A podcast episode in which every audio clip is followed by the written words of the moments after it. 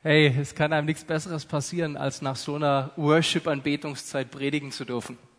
Großartig. Ich werde immer wieder, ich, ich freue mich darüber, dass das nach so vielen Jahren immer noch oder immer mehr passiert, ergriffen von der Liebe und von der Gegenwart Gottes, die doch unterm Strich für mich ein und alles ist. Es geht nichts drüber. Und wir haben gerade für unsere Freunde gebetet und an die Menschen gedacht, die uns auf dem Herzen liegen, die mir ja wahrscheinlich sogar lieben.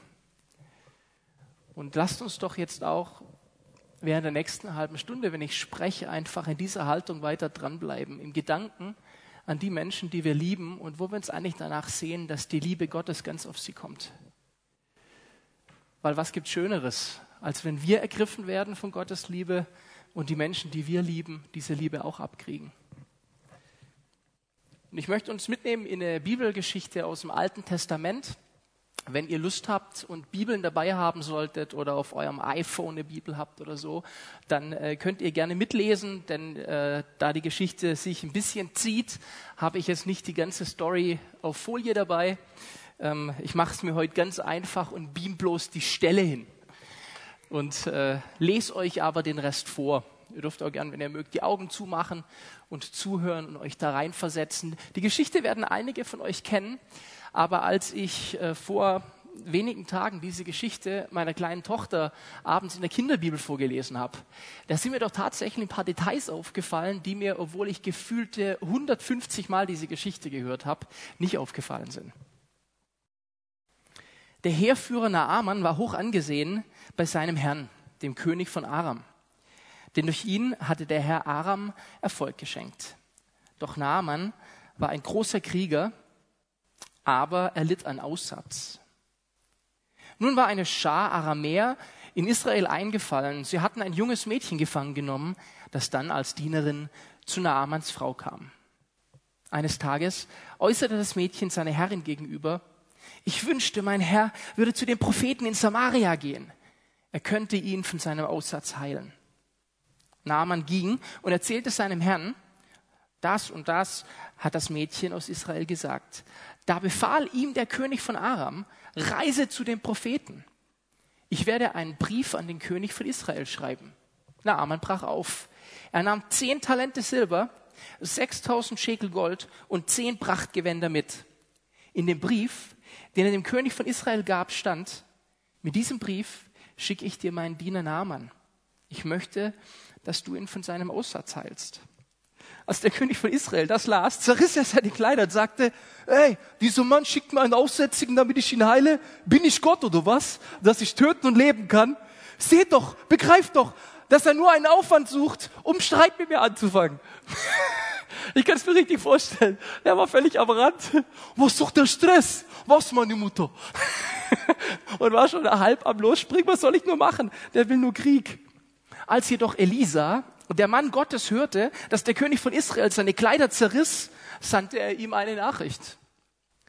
Warum hast du deine Kleider zerrissen? Schick Naaman zu mir, er soll sehen, dass es einen Propheten in Israel gibt. Also zog Naaman mit seinen Pferden und Streitwagen zu Elisas Haus und wartete vor der Tür. Elisa ließ ihm durch einen Diener ausrichten, geh und wasch dich siebenmal im Jordan dann wird deine Haut wieder gesund und du wirst geheilt sein.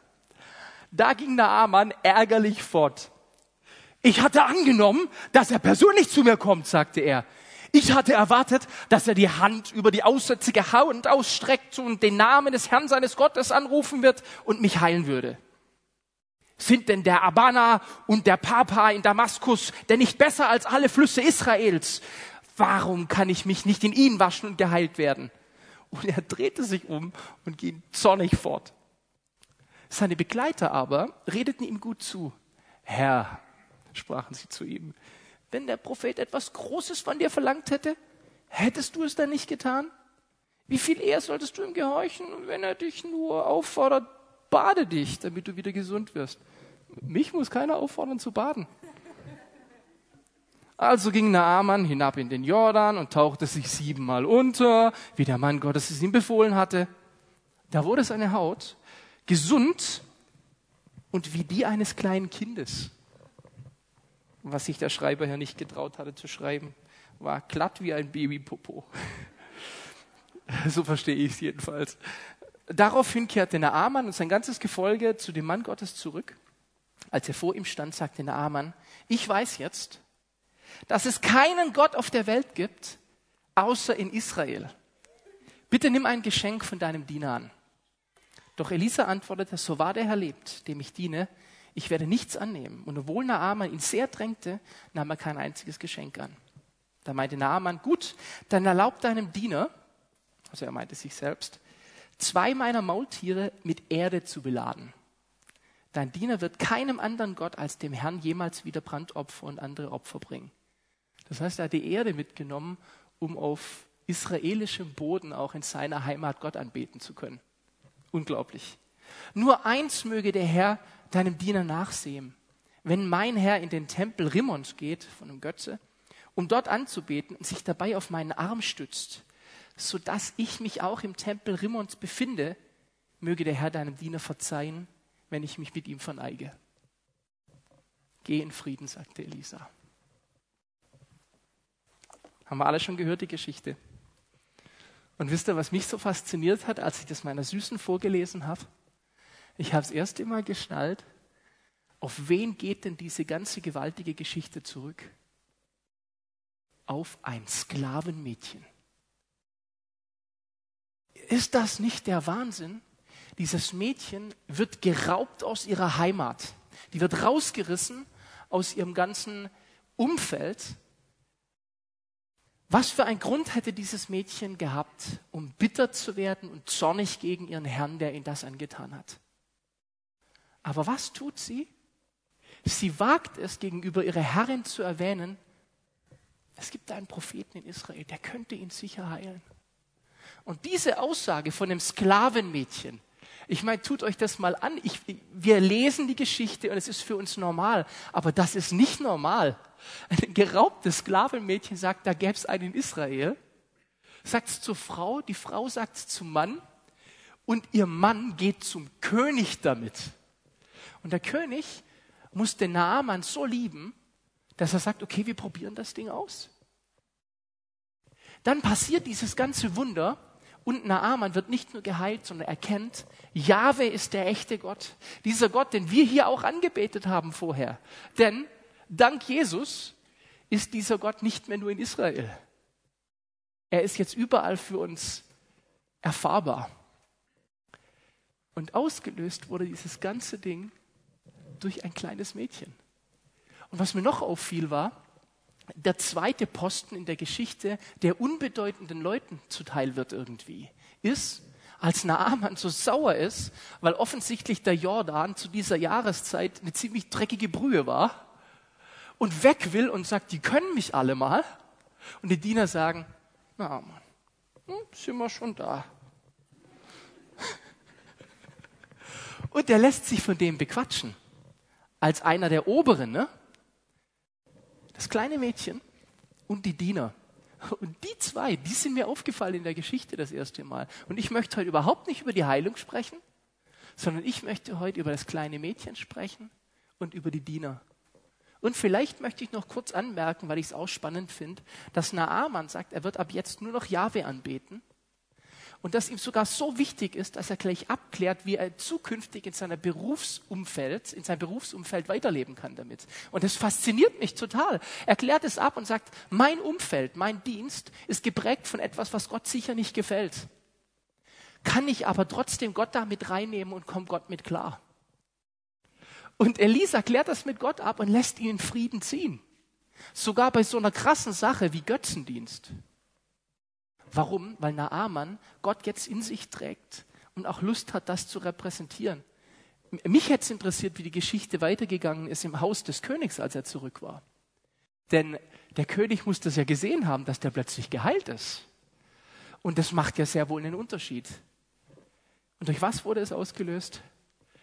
Durch ein kleines Mädchen, das sich entschieden hat, nicht verbittert zu sein, sich nicht zurückzuziehen in ihr, in ihr Schneckenhaus, sondern nach außen zu gehen mit dem, was sie glaubt.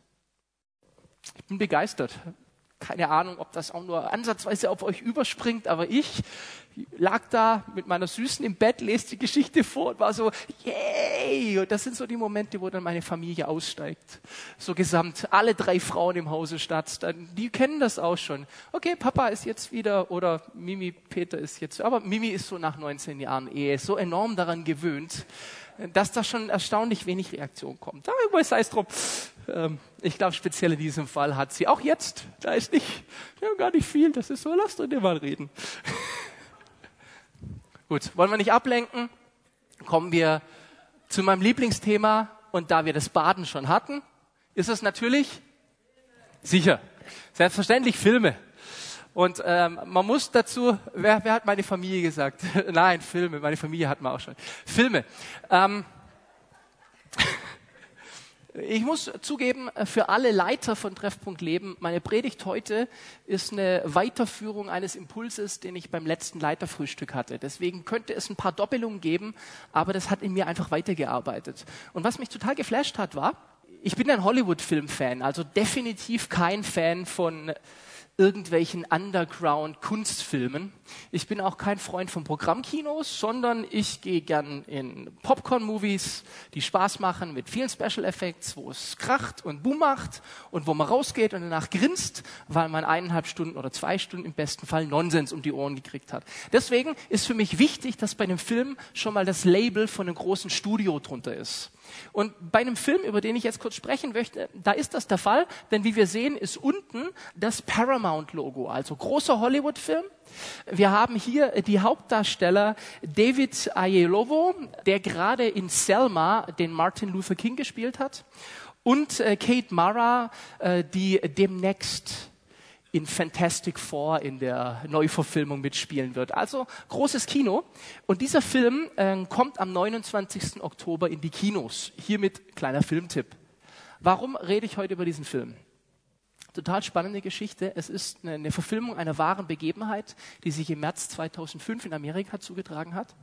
Hintergrund, ein vermeintlicher Vergewaltiger bricht aus, tötet auf seiner Flucht einen Richter und nimmt eine drogensüchtige Mutter, die auf Crystal Meth ist, gefangen als Geisel. Ähm, so beschrieben in dem Buch Unlikely Angel.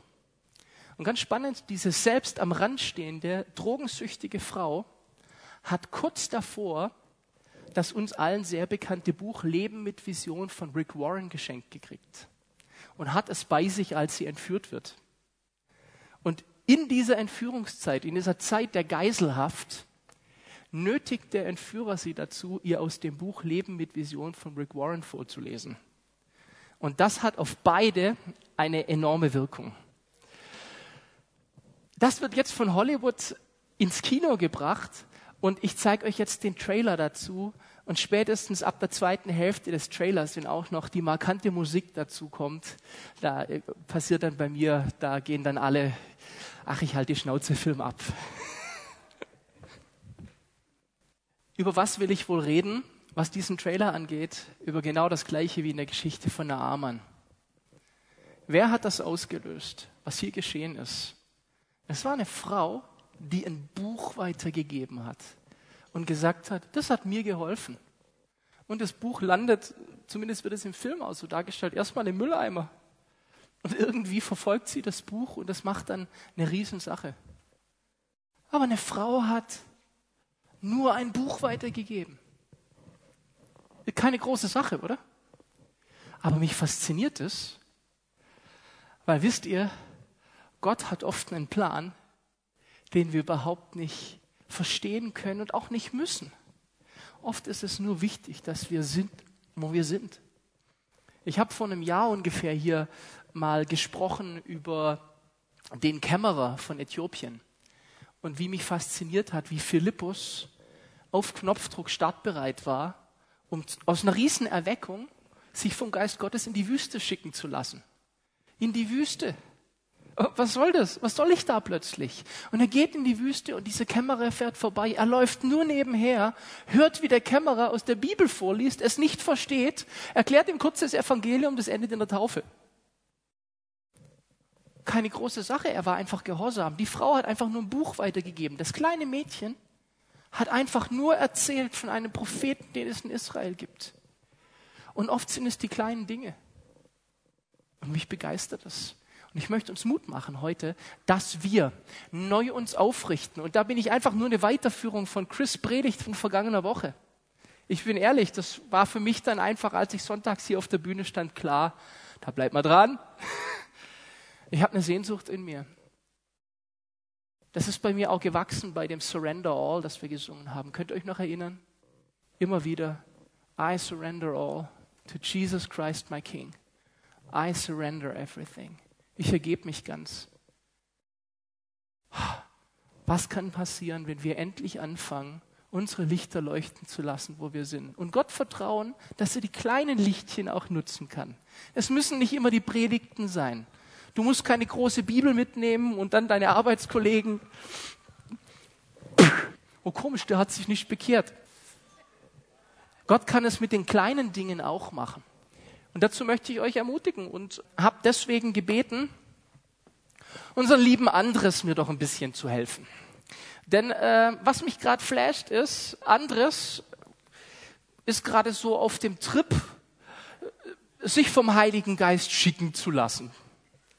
Ob das Kaffee holen ist oder was auch immer, ist egal. Wann immer er gerade Gottes Stimme hört, da macht er das einfach.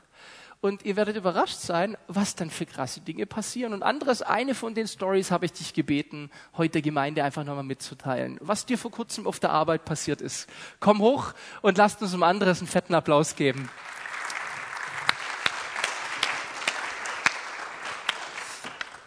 Morgen erstmal.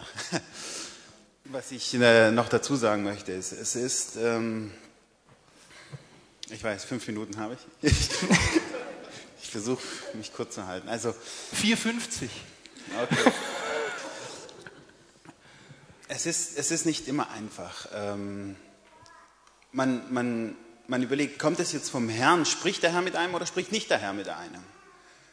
Du stehst vor, vor einer Aufgabe, die der Herr dir gibt, aber dann kommt wieder Satan und versucht, dir irgendwelche Sachen in den Kopf zu hängen und sagst, vielleicht ist es doch nicht das Richtige. Wir haben vor kurzem eine Umstellung gehabt bei uns im, in, im Büro und jetzt habe ich neuen, ähm, ist mein Tisch, mein Arbeitsbereich, an so einer Stelle, wo ich nach rechts, nach links schaue und da sehe ich meinen Chef ungefähr 20 Meter entfernt. Die Tür ist immer offen.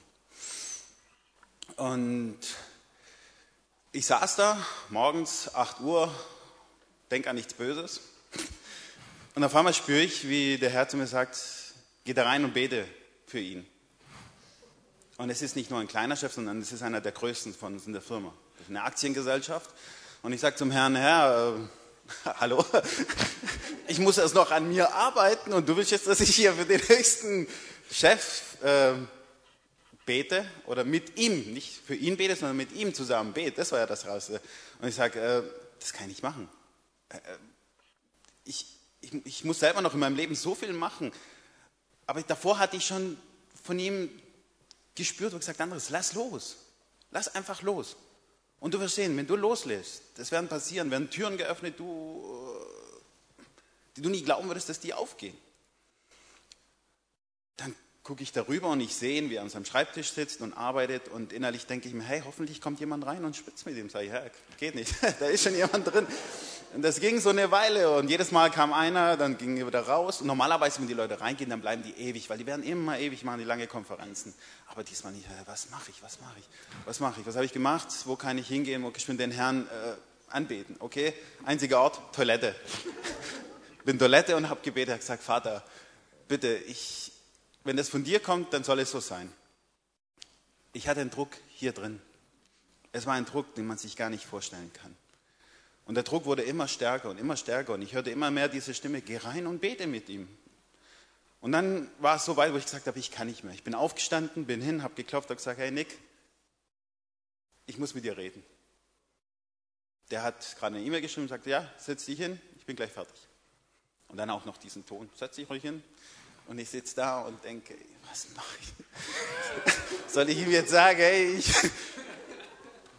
Dann war er fertig mit seiner E-Mail dann setzt er sich zurück und schaut mich an. Und ähm, ich gucke ihn an und sage ich, also was ich dir sagen möchte, das hat mit der Firma nichts zu tun. Hör zu, der Herr hat gesagt, ich soll für dich beten. Dann guckt er mich so an und, und dann dachte ich, okay, jetzt kommt's, jetzt schmeißt er mich raus oder sagt, hey, Kollege, hast du nichts Besseres zu tun? Und dann guckt er mich an, wie kommst du drauf? Sag ich, weil ich das Gefühl, oder nein, nicht das Gefühl, sondern weil der Herr mit mir gesprochen hat, gesagt, dass es dir nicht gut geht und du Gebet brauchst. Dann guckt er mich an und sagt, ja, du hast recht. Mir ging es in den letzten Wochen nicht gut. Ich war im Krankenhaus. Ähm, ich habe so niedrigen Blutdruck und ähm, ja, aber mir geht's, mir geht's gut. Und ich hatte meine Hände, die waren schwitzig ohne Ende. Und ich hatte sie so. Und im selben Moment bückt er sich nach vorne, nimmt meine Hände, drückt sie sowas von fest und sagt, bete für mich. Und ich denke, wow, was geht hier ab? Ich habe für ihn gebetet. Das war, ich weiß nicht, wie lange es ging, aber ich habe gebetet. Es war einfach so eine, so eine Kraft da drin. Und ähm, nachdem ich fertig war, er sagt Danke und sagt, hey, das, das hat großen Mut, was du gemacht hast. Es gibt wenig, die sowas machen. Und er ist aufgestanden, ist zu mir und hat mich gedrückt und hat sich bedankt. Und ähm, kurz vor Feierabend habe ich ihn nochmal getroffen und hat gesagt, Andres, das hat sehr gut getan. Das hat mega. Und ich dachte, die Geschichte ist somit zu Ende. Und jetzt vor einer Woche spüre ich schon wieder diesen Druck, sitze wieder da und aber Herr, jetzt, jetzt habe ich doch schon für ihn gebetet, als willst du jetzt noch mehr von mir. Und ich sage, vielleicht, was, was, was ist? Und ich gehe wieder rein und sage, er soll den Herrn, er soll sich bekehren lassen. Also jetzt, das verlangt schon aber mega von mir. Also was, aber diesmal habe ich diesmal habe ich nicht äh, lang rumgemacht, sondern ich bin hin, habe wieder geklopft, habe gesagt, hey, nix, ich muss nochmal mit dir reden. sagt er, ja klar, komm rein. Ich setze mich dahin, sage ich, ähm, ich, weiß, ich weiß nicht, wie, wie du an den Herrn glaubst. Sagt er, ich glaube. Sage ich, ja, okay, man kann so glauben, man kann so glauben. Sagt er, ja. Und er hat mich richtig zappeln lassen. Und dann sage ich zu ihm, ja, weißt du, der hat gesagt, ich soll mit dir reden und du sollst dich bekehren und der Herr liebt dich. Und dann guckt er mich an und da hat er so ein Lächeln im Gesicht. Und ich denke, Alter, ich schwitze hier gerade und du lächelst. Und dann sagt er so ganz offen und frei, Andres, ich bin schon bekehrt. Ich bin Christ. Ich habe mein Leben schon Herrn in seine Hände gegeben. Ich denke, was, was ist jetzt? Und ich denke, ähm, später habe ich dann mit Melly drüber gesprochen. Und dann dachte ich, okay, Prüfung. Wollte der Herr wissen jetzt, ob ich das befolge, was er mir sagt? Und ich denke, ja, mega. Oh, homie,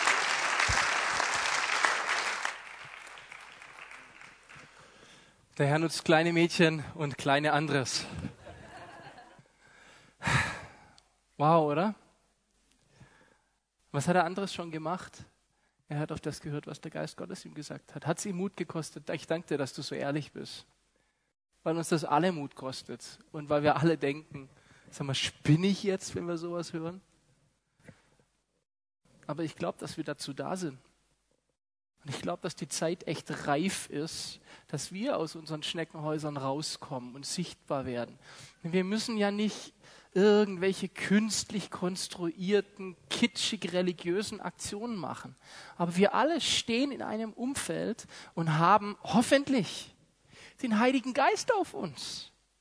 Und er wird erstaunt, wenn wir uns antrainieren, auf ihn zu hören, wie oft wir von ihm gestichelt werden. Er uns sagt, oh, da, also je mehr wir heiß darauf sind, desto mehr hören wir. Und ich hoffe, diese Wochen, auch die Predigten, Impulse und Zeiten, die wir seit ein paar Wochen bei Treffpunkt Leben haben, sensibilisieren euch. Ich weiß, ich komme heute eigentlich mit keiner neuen Botschaft. Wahrscheinlich ist die Predigt heute unfassbar unspektakulär.